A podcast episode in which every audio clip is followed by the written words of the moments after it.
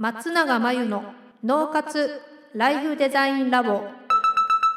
松永真由の脳活ライフデザインラボをお聞きの皆さんこんにちは。メンタルコーチの松永です。今回から毎回この方とお届けします。皆さんこんにちは。インタビュー担当の富田です。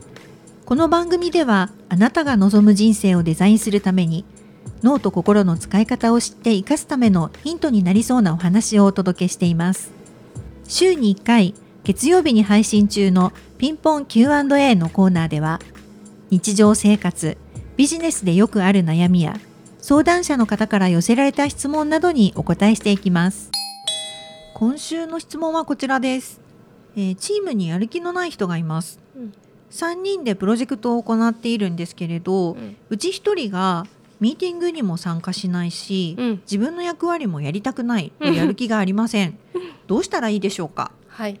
ということなんですが、うんうん。こう何人かで仕事するときにこういう人がいると困りますよね。どうしたらいいですかね、ねいます？結構。そうですね。あの会社だともうちょっとうん。プロジェクトの規模が大きいので、うんうん。人数がまあもう少し大きい多いんですけどそうですよね。うん。でもこういう人はやっぱりいますね。います？うん。はい。多分人数が多いプロジェクトとかだったらまだ、そういう人がいてもまあある程度いるからそういう人いるのしょうがないよねってなって多分相談してこないんだけど、うん今回のこのご質問の方って3人って言ってましたよね。はい。3人でやってるものだと困っちゃうよねって、うん富田さんだったらどうすると思います？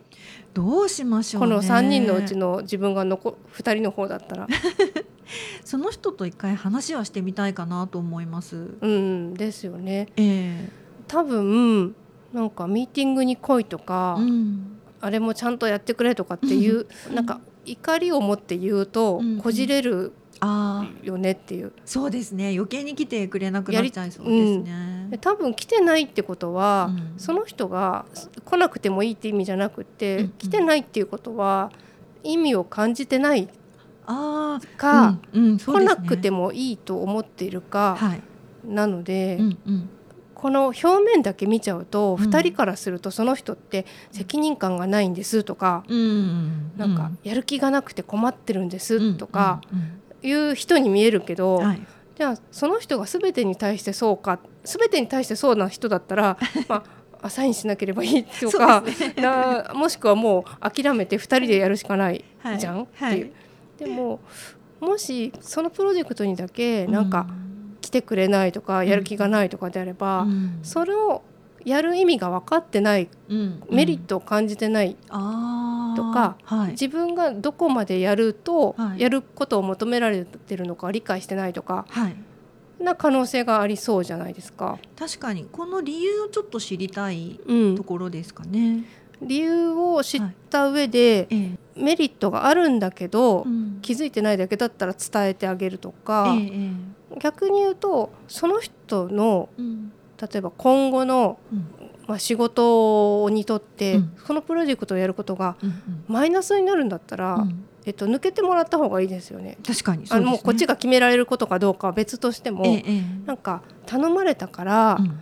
入ったままだけど、うんうん。やる気はないよっていうのを続けていくと、はい。その残ってる2人がその人に対してこう不満を抱いちゃったりええ。でもその人もえ別に頼まれて入ってるだけで 自分は他に忙しいもんとか思ってるかもしれないからえそうですね。はい。一回は話し合った方がいいんだけど、話し合ううって言っても説得するとか来てよとかやってよじゃなくて、んあのどういう状況なのかとかうん。確認するっていう感じかな。あなるほど。まず確認をするというところですね。うん、なんか伝わっていないとか、はい。理解していないとかはい。っていう可能性はあるから、うん。うん、その上でねいやでもそれって自分にとってはメリットじゃないんですとか、うん今それどころじゃないんですとかってなると、うんうん。もう諦めてうん。2人でやっていこうかって言って、ふ残ってやっていく方の2人が話し合って進めていけばいいだけだし、なるほどうんなるほど、選択肢としては、まあ、3人で一緒にやるっていうパターンもあれば、うん。2人でやることもできますよね。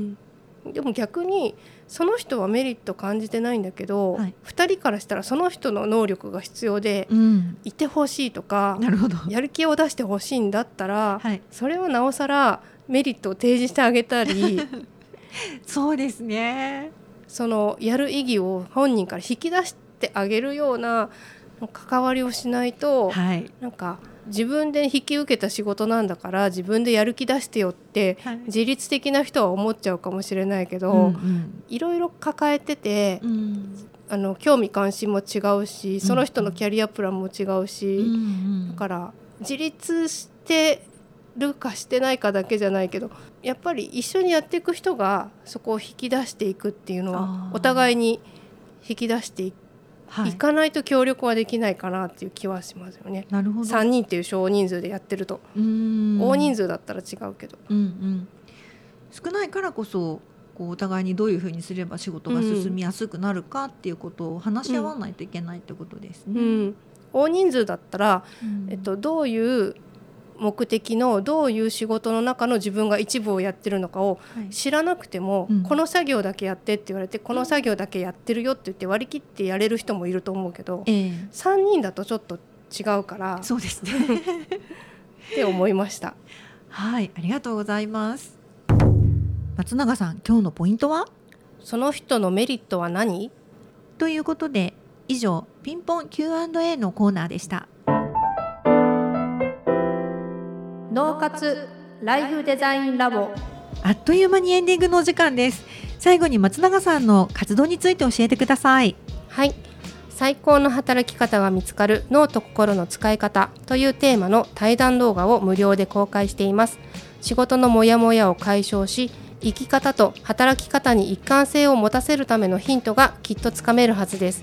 概要欄に URL を載せていますのでぜひ登録してみてくださいそれでは次回の脳活ライフデザインラボでまたお会いしましょう。